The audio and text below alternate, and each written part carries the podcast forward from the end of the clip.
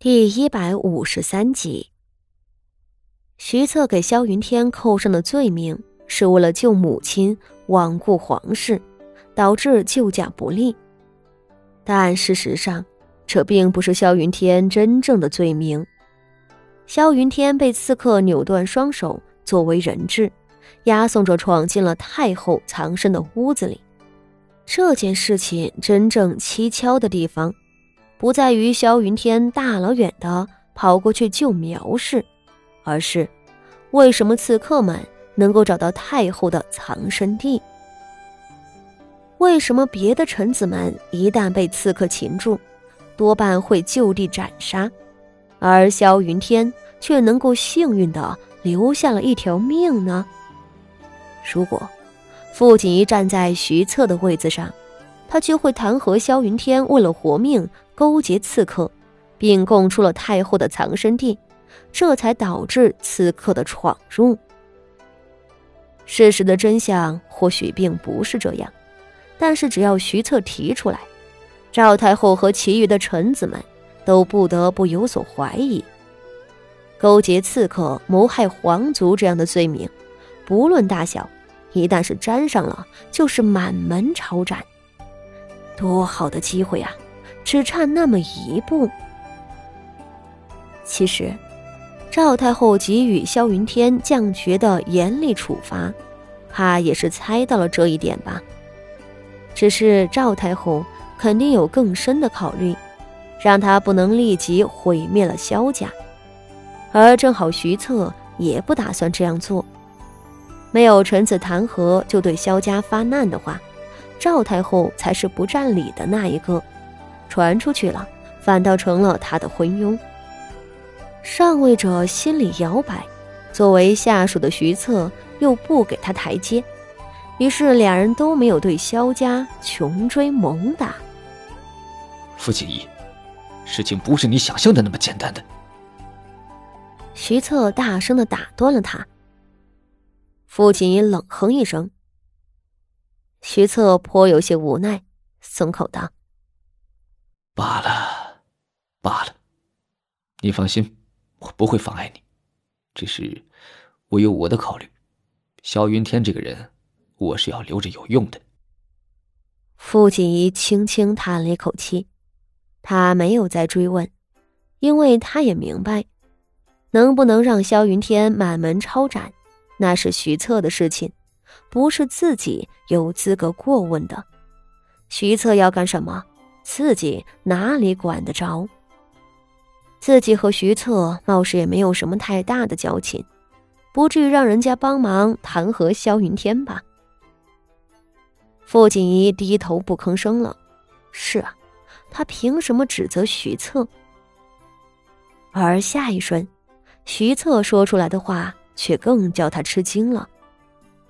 徐策看着他道：“我答应你。”萧云天早晚会在你面前消失的，别着急，好吗？傅锦仪吃惊的抬头看着他道：“你，你这是为了帮我？”“不不，不是为了帮你。”徐策连忙否认。“你也用不着拿出什么作为交换。哦，对了，你先前曾经托人传消息给我，说是……”你抓住了武安侯的一个把柄，是什么事？说来听听。我帮你也是帮我自己。傅锦仪松了一口气，旋即笑了，道：“ 这事情还真是要您才能做得成。”说着，从袖中掏出了一卷丝帛，递到了徐策的手中。将军，您瞧了就知道，我保证，您看了。也会很开心的。那不是旁的事，正是萧云天身边的四位妻妾，都同时生有朱砂痣，便以此猜测萧云天另有心上人的真相。傅锦仪想让徐策做的，就是找到那个女人。如果那个女人死了，这件事情就只能到此为止。这可以说明。萧云天对他是一种天人永隔的追思，这很正常的。但如果那个女人还活着，事情就不简单了。既然还活着，那萧云天为什么不将她接进侯府里呢？萧云天做武安侯七八年了，手握重权，京城里没有多少人家能与他抗衡。他拥有强大的力量，却又为什么不能迎娶一个喜欢的女人？这里头一定有连萧云天都无法抵抗的阻碍，这个阻碍又是什么？有一个极大的可能就是，如果萧云天娶了这个女人，就会招来巨大的灾祸。如果真是灾祸的话，这件事情对徐策来说。也会有着极大的价值。真的，怕不是什么正经事儿吧？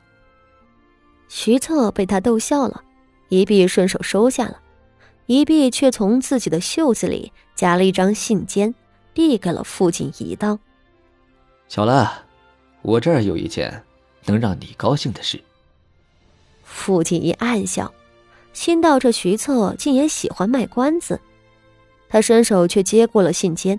正欲打开，后头却传来一阵脚步声，紧接着有一宫女远远的唤道：“前头可是荣安县主，傅大人家里的马车进来了，正在找你呢。”傅锦仪连忙将东西塞进了自己的袖子，朝徐策俯身道：“我先回去了。”说罢又顿一顿，吸了一口气，才道。